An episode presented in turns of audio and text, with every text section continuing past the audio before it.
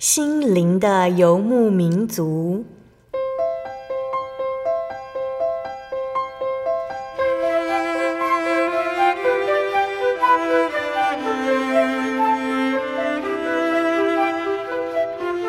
在这个谁都不管谁的后现代社会里，每个人的心灵都是游牧民族。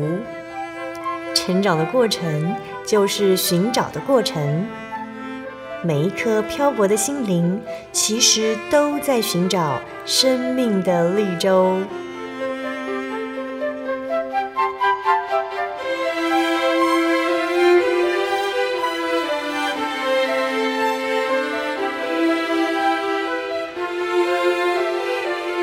本节目由真耶稣教会台湾总会制作，欢迎收听。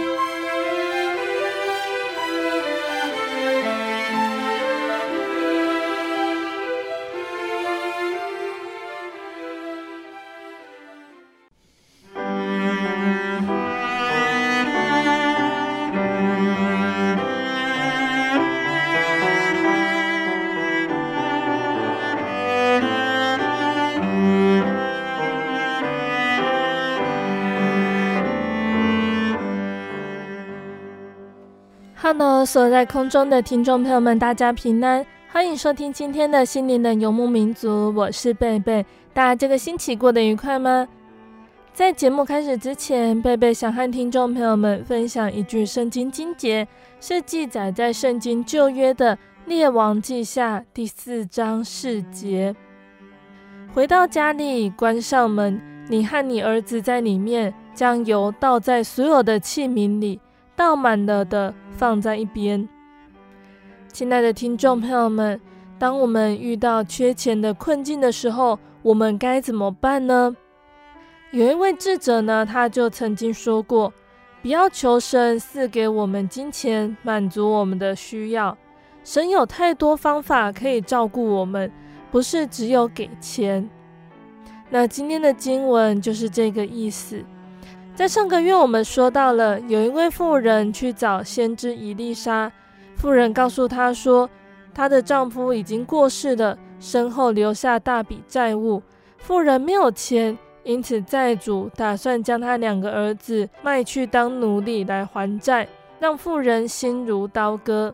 伊丽莎想到一个办法，她要妇人尽量搜集器皿，用借的也好。接着吩咐他把小油瓶的油倒进器皿里，妇人倒了一个又一个，最后将所有的器皿都倒满了。神不断充满的他的油瓶，妇人将油卖了，让两个儿子幸免为奴。亲爱的听众朋友们，我们或者我们的亲戚朋友需要什么呢？让神知道我们需要什么，求他供应。他可能会用出乎意料的方式解决我们的问题，让我们大吃一惊。所以，希望我们可以这样子向耶稣祷告：我亲爱的主，你知道我的需要。我一直思考如何解决这个问题，但其实我应该先来寻求你的帮助，请教会我，等待你的解答。阿门。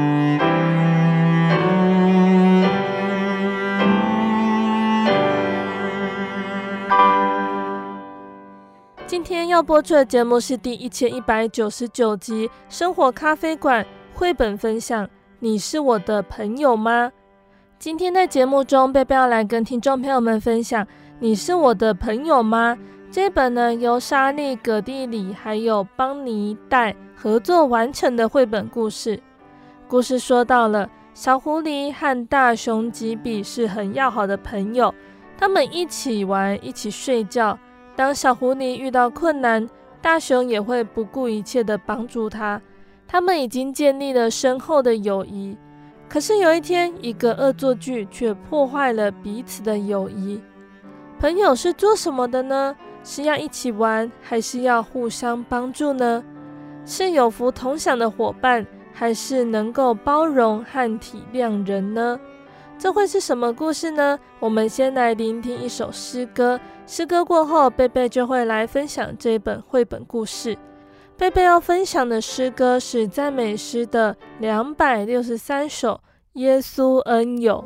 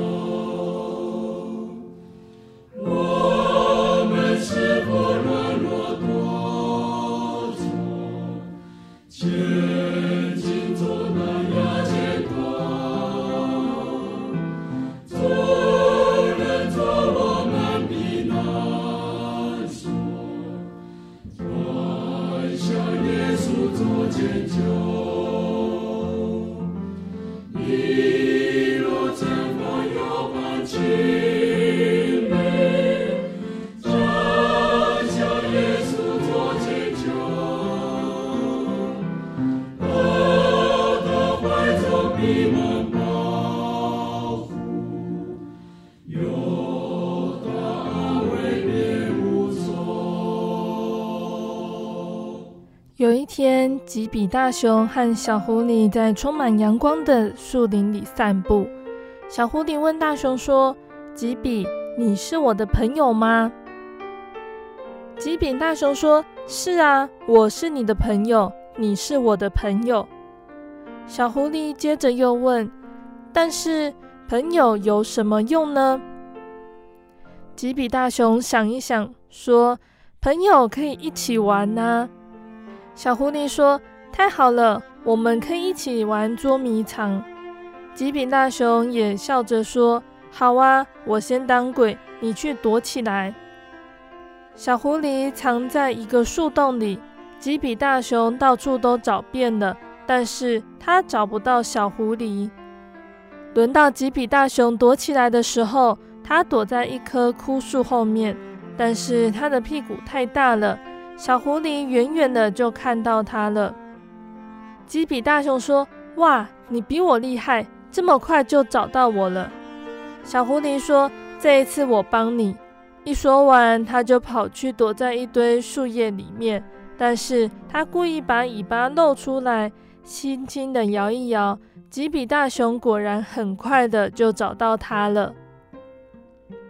第二天，小狐狸又问大熊：“吉比。”朋友有什么用呢？吉比大熊搔搔头说：“朋友可以分享很多东西呀。”小狐狸说：“就像我们这样，对不对？我们一起分享天空、河流，还有大树。”吉比大熊说：“对呀，我们分享好多好多东西。”小狐狸接着问：“那么最要好的朋友应该分享什么呢？”吉比大熊说。最要好的朋友应该分享自己最喜欢的东西。小狐狸想了一想，走进了树林里。一会儿，他拖着一大串的黑莓回来。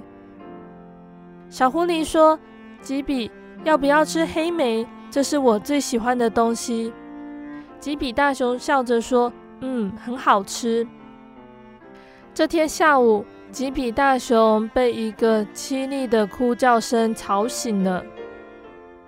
吉比大熊听出那是狐狸的声音，他急忙的大叫：“我来了！你怎么了？”小狐狸躺在地上，痛苦的叫着。吉比大熊说：“哎呀，你的脚底有一根刺，你不要动，我把它拔出来。我尽量轻一点，你忍耐一下。”吉比大熊张开嘴，露出尖尖的牙齿。小狐狸非常害怕。但是他乖乖地躺着不动。一会儿，吉比大熊合上牙齿，轻轻地把刺拔出来。那一根刺拔出来之后，小狐狸跳起来，高兴地转了一圈。他对大熊说：“吉比，谢谢你。”大熊说：“不用客气，这就是朋友的好处啊。”第二天下午。吉比大熊正在阳光下睡午觉，小狐狸想找他一起玩。小狐狸悄悄地走到他的背后，突然大叫一声。吉比大熊吓了一跳，全身的毛都竖起来了。小狐狸绕着他又跑又叫的，吓你一跳了。小狐狸摇着尾巴笑个不停。可是吉比大熊觉得一点也不好玩。吉比大熊说：“你走开，你让我非常生气。”小狐狸说：“我想和你玩嘛。”吉比说：“我要睡觉啊！你不知道大熊要有睡觉的时间吗？你去别的地方玩吧。”小狐狸伤心地说：“你不再是我的朋友了。”然后拖着重重的脚步离开了吉比大熊。到了第三天早上。吉比大熊醒来，想起了他和小狐狸吵架的事，觉得很不应该。他对自己说：“今天我要去和小狐狸一起玩。”但是小狐狸已经离开了。吉比大熊开始担心了，他走到小狐狸的洞口，喊叫着：“小狐狸，是我啦！我是吉比，你好吗？”可是洞里面静悄悄的，没有小狐狸的声音。吉比大熊更担心了，他走到河边，大声地喊着：“小狐狸，你在哪里？”但是河边也没有小狐狸的影子。吉比大熊越来越担心了，他走进森林里，大叫：“小狐狸，出来吧，我是吉比。”但是树林里好安静，什么声音也没有。最后，吉比大熊来到他们玩捉迷藏的地方。他看见了那个树洞，有一条尾巴露出来，轻轻地摇着。吉比对那个洞说：“是你吗，小狐狸？我是吉比。”吉比大熊专心地听着，树洞里传来哭泣的声音。他又认真地听了一遍，真的有人在哭，而且哭的声音越来越大，越来越大。吉比大熊问。小狐狸，你在里面吗？请你出来好吗？我很想你。小狐狸哭着说：“吉比，对不起，我不是故意惹你生气的。”吉比大熊说：“我也不对，我的脾气不好。我们一起去玩吧。”小狐狸问：“吉比，你还是我的朋友吗？”吉比大熊笑着说：“当然哦，我是你的朋友，而且是永远的好朋友。”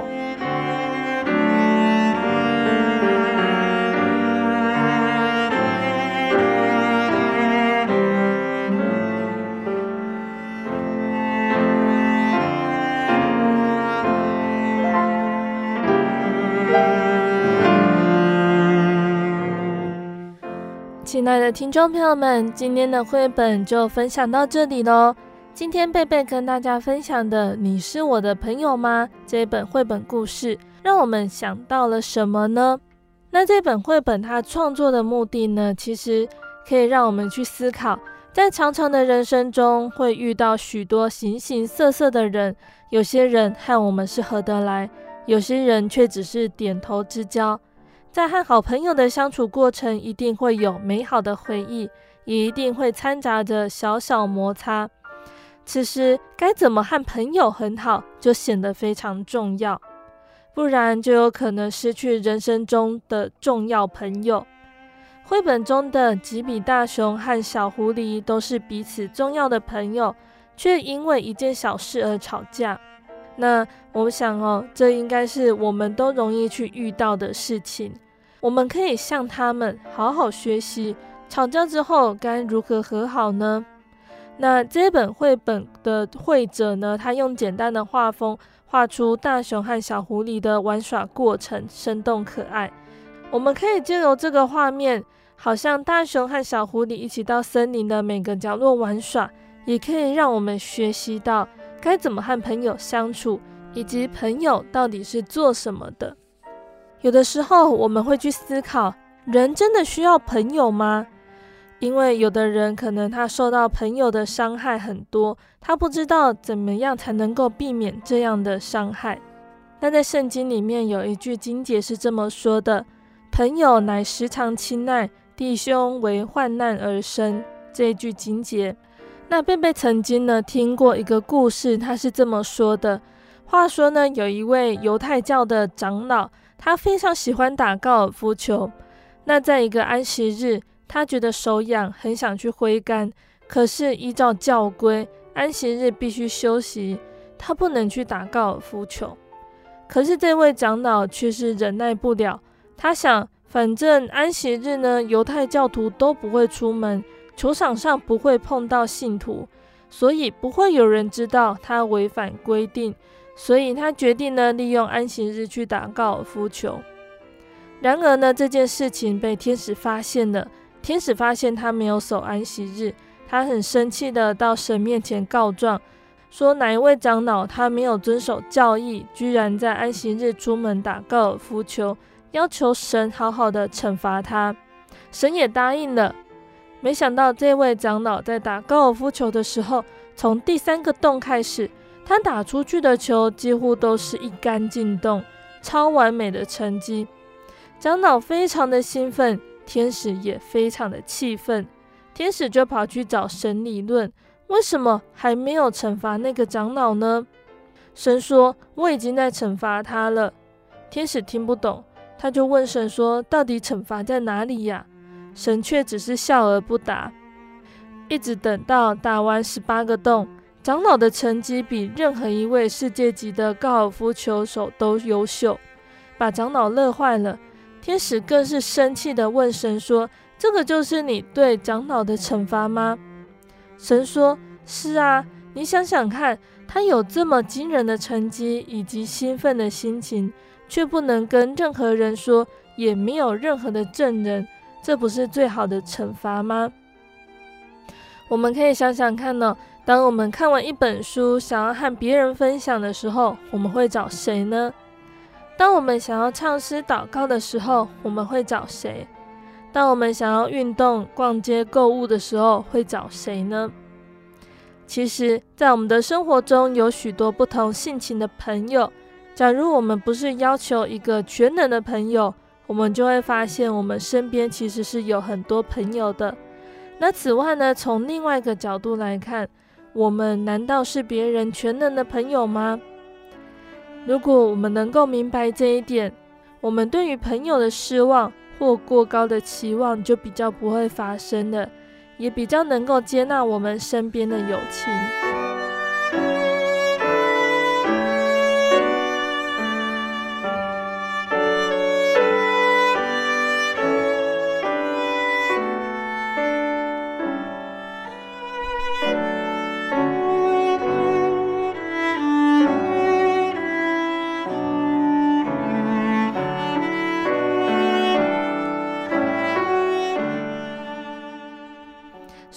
是需要朋友，快乐和痛苦都要有人分享的。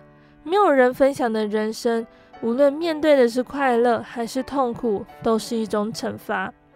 我们又何必要自我惩罚呢？而且每个人的成长历程不同，也形成我们和朋友之间不同的个性和处事态度，性格差别悬殊，却成为我们在今后的人生道路上，不论是就学。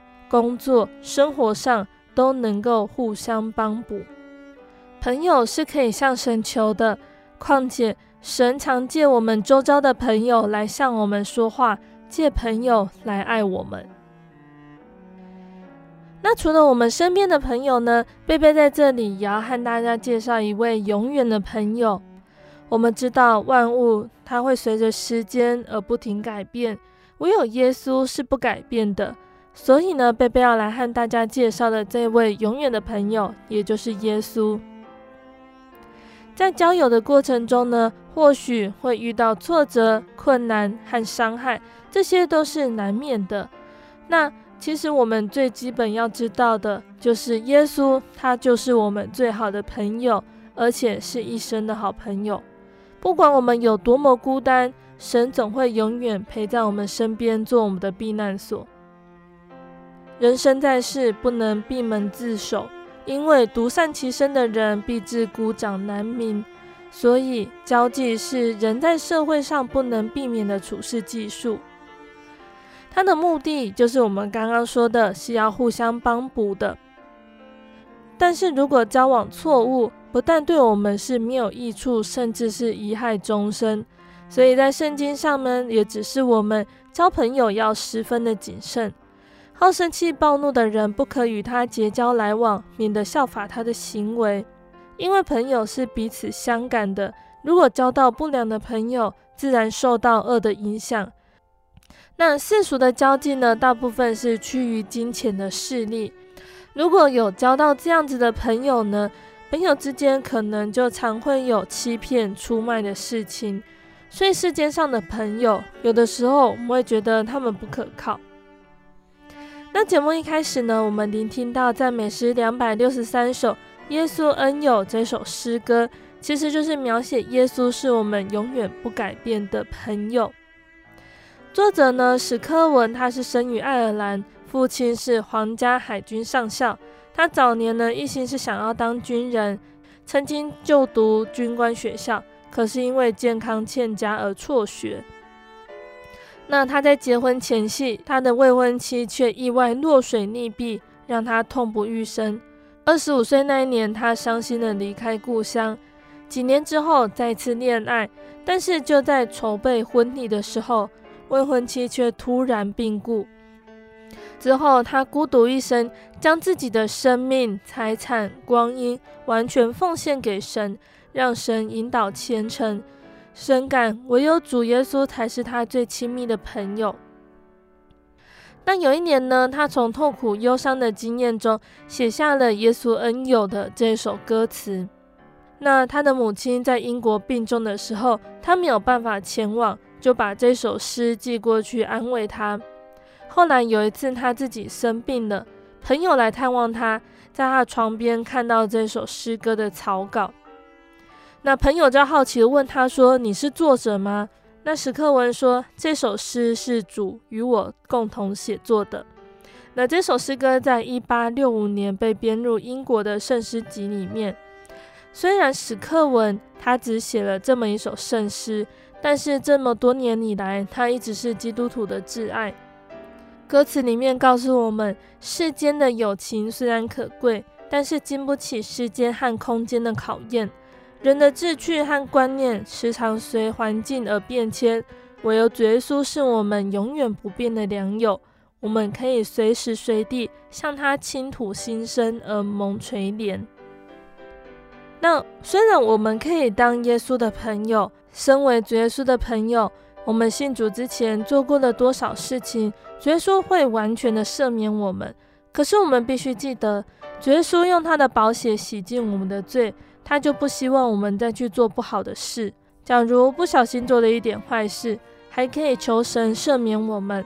可是如果是故意犯错，甚至犯了死罪，耶稣就不要我们了，因为我们不能再重新受洗，洗去罪恶，只有战战兢兢地等候神的审判。因为神他也是公义的神。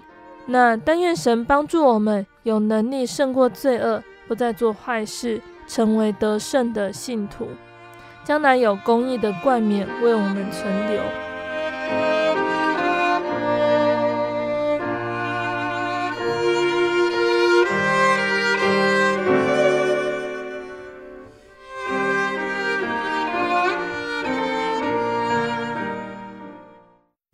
我对圣经的道理好有兴趣哦，可是又不知道怎么入门呢？你可以参加圣经函授课程啊！真的啊？那怎么报名？只要写下姓名、电话、地址，寄到台中邮政六十六支二十一号信箱，很快的，你就会收到第一课的课程了。赶快去寄吧。嗯。圣经函授课程能循序渐进地引导您更了解耶稣基督的福音，得到生命的滋润和来自信仰的力量。本课程完全免费，欢迎来信台中邮政六十六之二十一号信箱，请注明参加函授课程。愿神祝福您。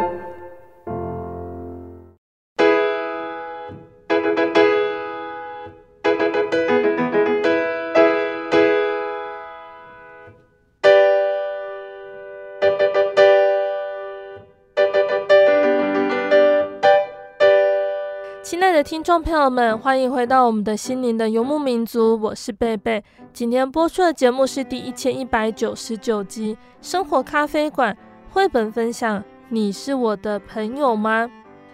节目的上半段呢，贝贝跟大家分享了一本叫做《你是我的朋友吗》这本绘本故事。圣经上说到，朋友乃时常亲爱，弟兄为患难而生。每个人的成长经历不同。也形成我们和朋友之间不同的个性和处事态度，性格差别悬殊，却成为我们在今后的人生道路上互相帮助的契机。而我们也更了解到，万物都在改变，唯有耶稣不改变。耶稣他更是我们最要好的朋友。节目的下半段，贝贝要再来跟大家分享圣经故事，欢迎听众朋友们继续收听节目哦。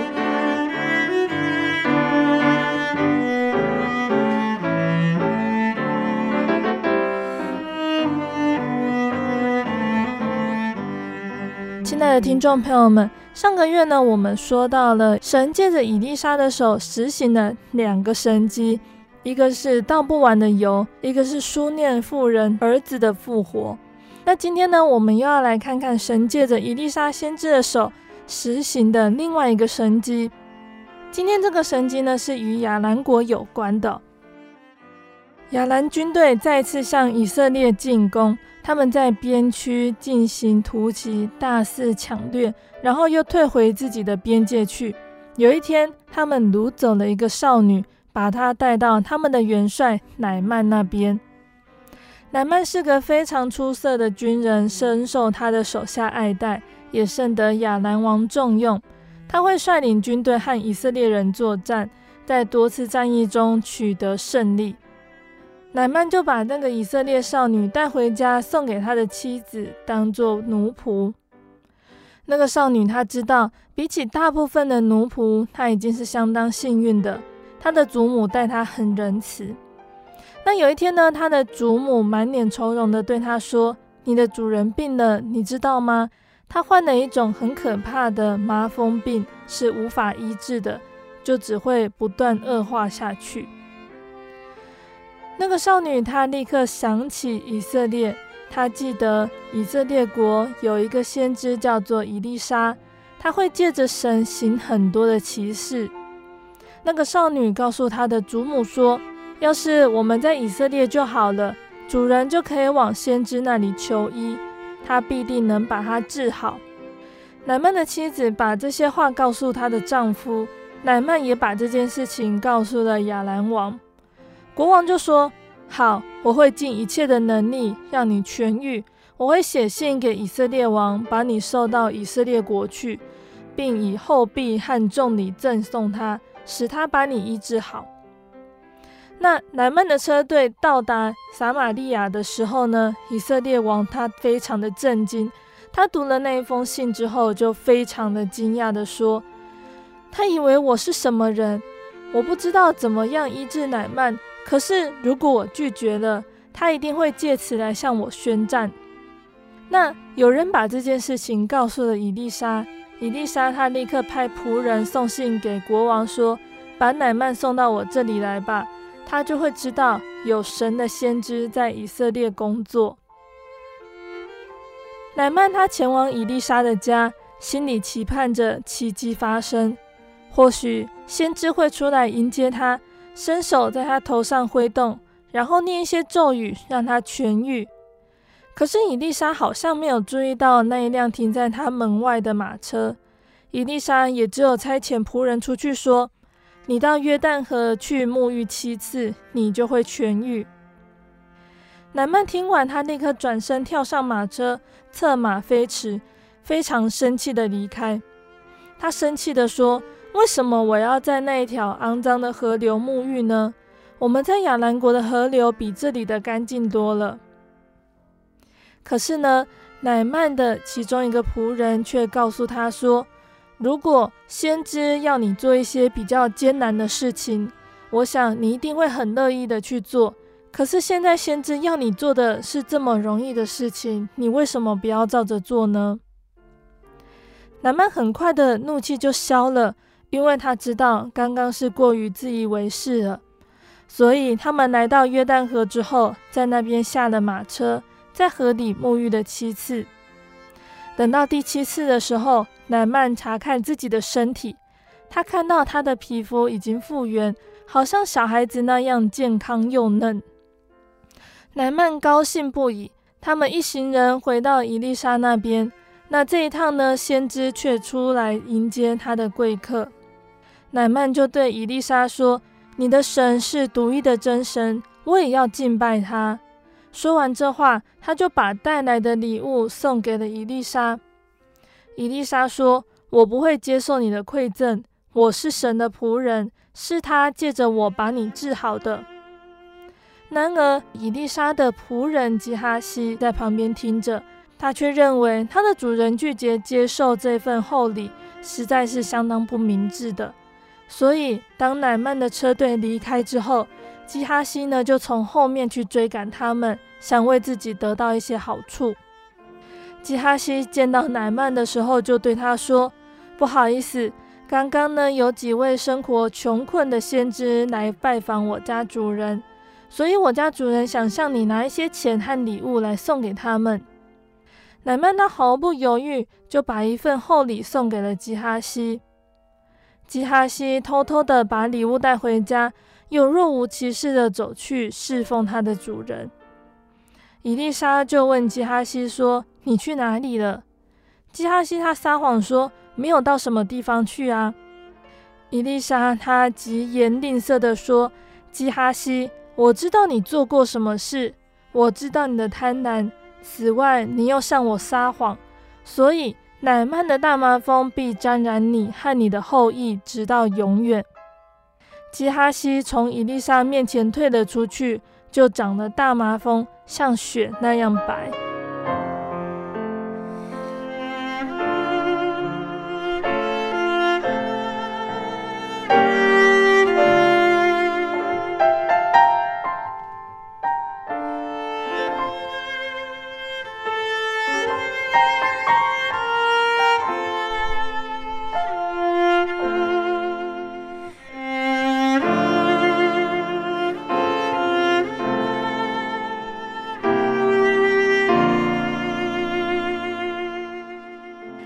听众朋友们，我们的故事就先分享到这里喽。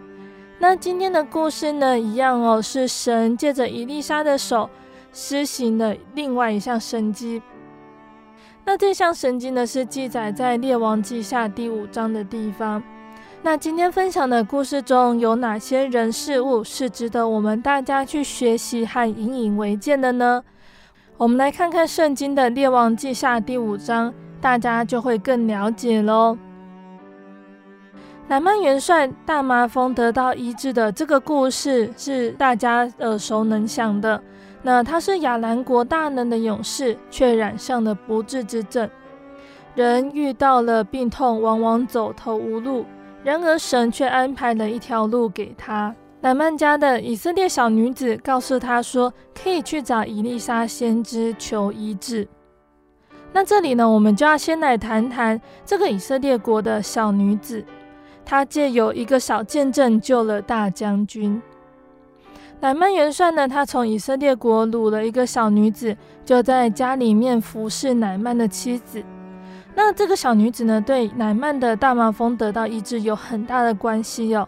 她虽然是被人掳来的，成为服侍人的奴仆，可是她却不自卑。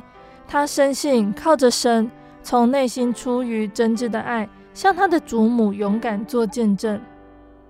他在主人家中，言语、行为、做事都得到主人的称赞。那个小女子，她对祖母说：“巴不得我主人去见撒玛利亚的先知，必能治好他的大麻风。”乃曼就去告诉国王说：“以色列国的小女子如此如此说。”那从《列王记下》第五章一到四节，这短短的内容，我们就可以探讨出以色列国小女子的。品性美范可以作为我们互相的勉励。第一个呢，是她不自卑。她虽然是被人掳来成为服侍人的奴仆，可是她不自卑。她能够勇敢地向她的祖母见证撒玛利亚的先知。有的时候，我们的身份地位不如人，我们不应该因此自卑。其实，我们是君尊的祭司，有神的同在，可以向任何人见证。甚至在君王面前也能够无所畏惧。那第二个特点呢，是他有信心。麻风病它虽然是一种难以治愈的病，可是小女子她深信靠着神，借着撒玛利亚的先知必定能够治好。那再看看当时的国势呢，国家衰微，以至于小女子她被掳走了，可是她却不因此影响。她对神还有先知的信心。有的时候，我们的生活会遇到困难，可是我们的信心不应该因此受到影响。只要信心不受人影响，仍然可以蒙恩惠。那小女子第三个特点就是她是有爱心的。这个小女子她虽然是被掳的，她却没有怀恨的心，所以从内心出于真挚的爱，对他的祖母做见证。那这就好像主耶稣他所说的，要爱你们的仇敌，为那逼迫你们的祷告。当我们和其他人有嫌隙的时候，我们是不是仍然有足够的爱心，乐意将灵魂的救恩传给他知道呢？或是只有因为他的不幸而幸灾乐祸呢？那再来呢？第四个特点就是这个小女子她是知国情的。她虽然只是个小女子，她却能够知道撒玛利亚有先知能够治病，而当时的以色列王竟然不如她。因为那个国王看了信之后就非常的惊讶：我难道是神吗？能够使人死，使人活？这个人竟然打发人来叫我治好他的大麻风。你看一看，这人何以寻隙攻击我呢？接下来要说到第五个特点了。第五个特点就是神童工。刚刚我们说到，国王非常的惊讶，他撕裂了衣服，埋怨，似乎这个小女子的见证归空了。但是先知以利沙听见了，他就打发人去见国王，说：“可使那人到我这里来，他就知道以色列中有先知了。”后来乃曼的麻风果然好了。这里告诉我们，出于信心的祈祷。要救那个病人，主就必叫他起来。只要对神有信心，并且有美好的灵性，我们所做的一切事就能够蒙神同工，神必为我们负责，而成就一切所求的。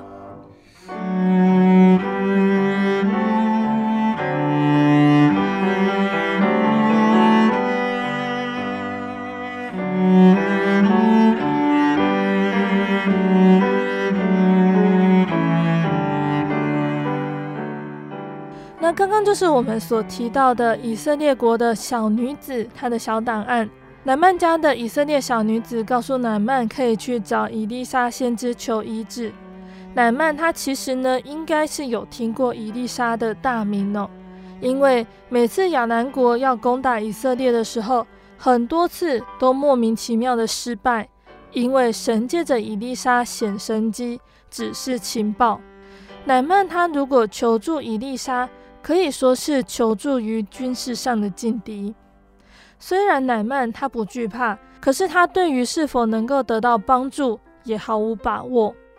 乃曼他先到以色列国王那里，国王束手无策，觉得亚兰国存心找茬。以利沙呢，赶紧通知国王，让乃曼去找他。那这个让乃曼对于被医治有了期待。可是呢，在第一次交涉的过程中呢，乃曼他很期待着先知会看中他。当他被通知前往伊丽莎的家，心里期盼着奇迹出现，或许先知会出来迎接，伸手在他身上挥动，很浓重的求告耶和华的名，然后按手在患处，使他的病得痊愈。没想到伊丽莎呢，只派人出来向乃曼传话，说在约旦河沐浴七次就能够得到洁净。先知本人并没有露面。为情境增添一些神秘感，却大出乃曼的意料。期待和现实的落差呢，让乃曼非常的生气，愤而离去。幸好乃曼的仆人呢是有智慧的，来劝说他。这么简单的事情，就试试看吧。乃曼转念一想，就照做了。他应当先是平息怒气，转变成谦卑的态度，然后付诸行动。最后，乃曼真的和伊丽莎指示的得到洁净，一时的转念是其中的关键，那也是神他对乃曼信心的考验。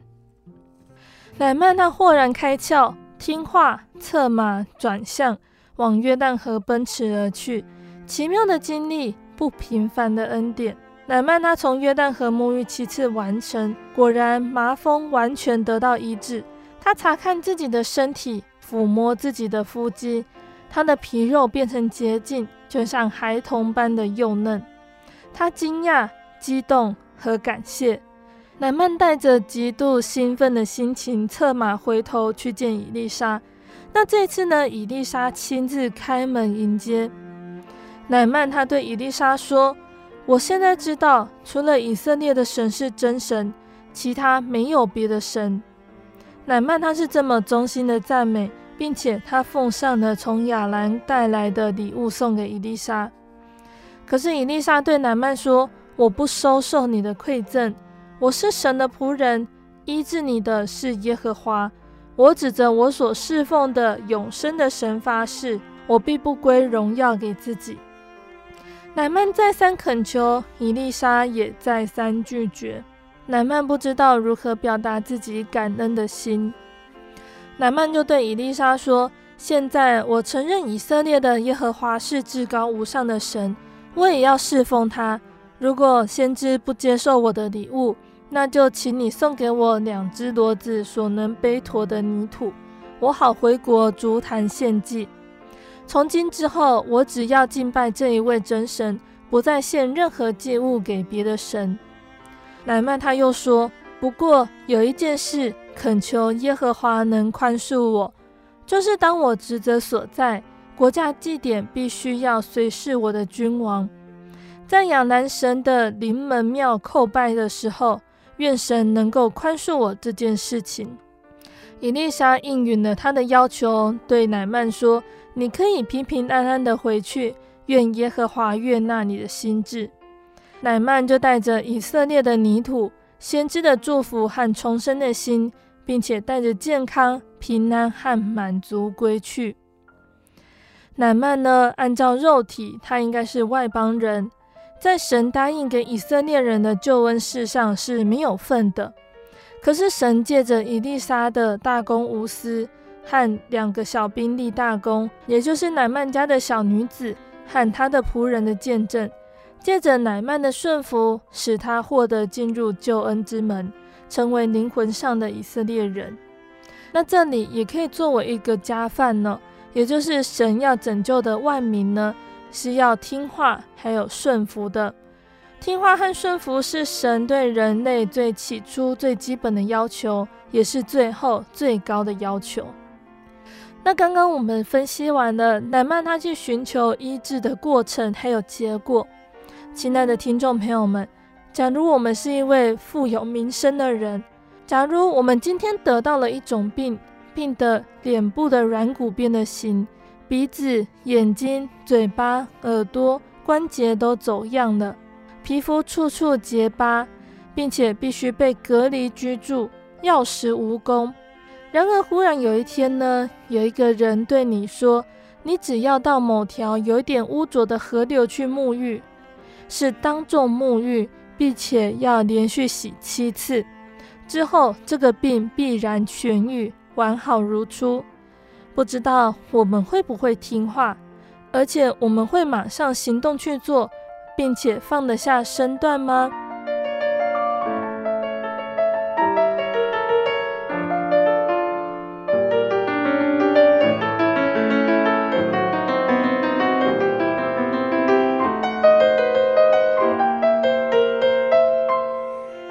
在《列王记下》第五章这个很美好的见证里面呢，却有另外一个人起心动念，最后导致灾祸降临。他就是以利沙的仆人基哈西。基哈西动了贪念，跑去跟乃曼骗礼物。他出发之前还对自己发誓，礼物最后是带回来了，但也把乃曼的大麻风带回来身上。伊丽莎咒诅基哈西和后代都要沾染大麻风，直到永远。说完，基哈西立刻就长了大麻风了。那我们看看，从基哈西这个人物身上，我们可以得到什么样的教训呢？基哈西他是伊丽莎的仆人，可惜身为这样一位神人先知的助手，既然在金钱的试探中失败，实在是很让人惋惜的。那从基哈西的见解，我们可以看到。贪财又不守仆人本分，是如何危害属灵的生命？我们每一个人生长在一个受罪恶诅咒的世界里面，现实生活压力的确带来内心许多的挣扎。可是，如果落在贪财的试炼中，就有可能在最明显的罪上做出最愚昧的选择，最会使人失去判断力，失去基本生活常识。因为贪财的心是鬼迷心窍的，就像基哈西，他心里说：“我主人不愿从这亚南人乃曼手里受他带来的礼物，我指着永生的耶和华起誓，我必跑去追上他，向他要些。”那按照基哈西的想法呢，从乃曼的手中接受馈赠是天经地义，也是理所当然的。可是他的主人伊丽莎是神所重用的仆人，他的一切行事自然都以神得着最大的荣耀为目的。这两个主仆他们的想法是南辕北辙，殊途不同归。伊丽莎认为亚兰国是一个敬拜偶像的邦国，常常欺压以色列人。乃曼是亚兰国有名的元帅，虽然因病得到医治而认识了真神。但是我们相信他对真神的认识仍然十分的肤浅。那这次带了这么多贵重的礼物来求医治，亚兰国王也写信推荐来，显然还要回去复命。以丽莎希望要乃曼看见神的恩典，还有人的帮助是不一样的。神的仆人也和一般的医生是不一样的。真神乐意白白赐恩惠给人，只要人凭着信心。谦卑地接受拯救，却不要人仰赖世间的金银财宝。以利沙他分文不取，是要在乃曼面前做一个美好的见证。基哈西如果没有贪财的心呢，他应该也能够慢慢理会主人不接受礼物的用意。可是起了贪念的基哈西，便将神的荣耀置诸于脑后，不管神的名之后会不会受到羞辱。他的眼睛只向前看，这里就告诉我们，基督徒生活的终极目标，活在世上的目的是什么呢？是要让神因为我们得着最高的荣耀，而不是求我们自己在今生享受荣华。所以圣经的保罗他说：“所以你们或吃或喝，无论做什么，都要为荣耀神而行。”那基哈西他也为了贪财而说谎，贪财是万恶之根，从这根所生的恶果之中，必定有欺骗和说谎的罪性在。基哈西他心里想的第一步，他想以利沙竟然坚持拒绝乃曼的礼物，如果再用以利沙的名义向乃曼要礼物，就太前后矛盾了，容易让人怀疑。但是如果不用以利沙的名义，用自己的立场向乃曼求讨，乃曼他不一定肯给，就是给了也会觉得很没有面子，所以他要编个有面子又有里子的两面谎言，不会引起乃曼的疑惑，又可以不必丢脸而发财。所以吉哈西呢，把要礼物的人推给了捏造出来的两个少年人身上，这样子说话可以让伊丽莎有面子，他自己也有里子。当基哈西再度站在主人面前，他已经决定一票干到底。他镇定地假装什么事情都没有发生。伊丽莎他其实知道的，他很不舍同龄之情，决定再给基哈西一个回头的机会。他就问基哈西说：“基哈西，你从哪里来？”可惜基哈西放弃了悔改的机会，他只有说：“仆人没有往哪里去。”伊丽莎痛心的立刻揭穿他的谎言，对他说：“那人下车转回迎你的时候，我的心岂没有去呢？”基哈西自以为诡诈和聪明，殊不知他的谎言只能瞒过乃曼，却瞒不过神还有主人伊丽莎。日光之下没有新鲜事，现在发生的事以前也发生过，历史总是不断的重演。不要以为自己绝对不会有这么幼稚的想法。当一个人他没有受到钱财迷惑的时候，对错分明，正路或企图是一目了然的。可是当心力起了贪念，进入试探之后，就会盲目迷糊，心眼昏花，为圆谎而丑态百出。基哈西以为追上的钱财，其实是追上的大麻风，追上了终身的痛苦和遗憾。甚至祸延子孙。那这里说的贪心，对我们就是一个很重要的见解。我们必须记得哦，我们是神的儿女，世人能行的事，我们未必能行。如果不顾神的荣耀，照着世人的形式贪图今生的富足，我们就会像基哈西一样，陷入更大的痛苦中，比众人更可怜。乃曼和基哈西这两个人在一念之间做了决定，那个决定影响了他们终身。所以在面对神的时候，我们要谨慎自己的意念，因为福气和祸患都是从神而来的。愿我们都能够从今天的圣经故事和分享中，看到真神同在的奇妙作为，还有信仰上的提醒醒思。亲爱的听众朋友们。贝贝今天分享的内容，大家都记住了吗？期盼今天分享的内容可以让大家都有造就哦。听众朋友们可以自己阅读圣经，在阅读圣经之后，如果有疑问，也可以来信和贝贝分享你的读经心得和提出问题。大家要记得收听下个月分享的圣经故事哦。在节目的最后，贝贝要再来和听众朋友们分享一首好听的诗歌。这首诗歌是赞美诗的四百四十九首，何能如此？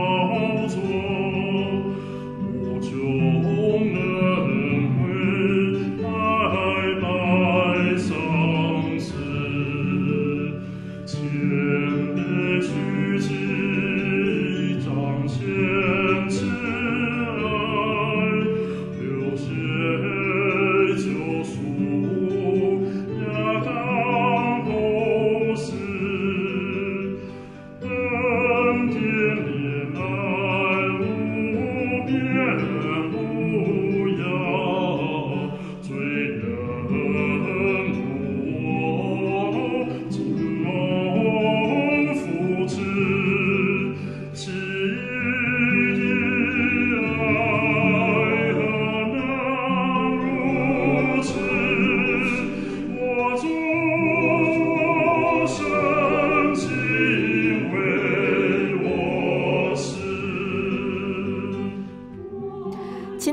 众朋友们，我们的节目到这边要进入尾声了。如果你喜欢今天的节目，欢迎来信索取节目 CD。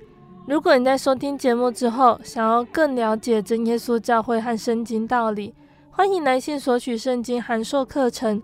来信都请寄到台中邮政六十六至二十一号信箱，台中邮政六十六至二十一号信箱，或是传真零四二二四三。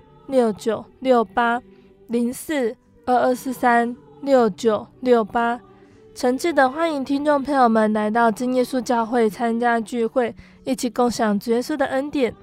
谢谢你收听今天的节目，我是贝贝，我们下个星期再见喽。我的心是一只鸟，飞行介于黄昏。下。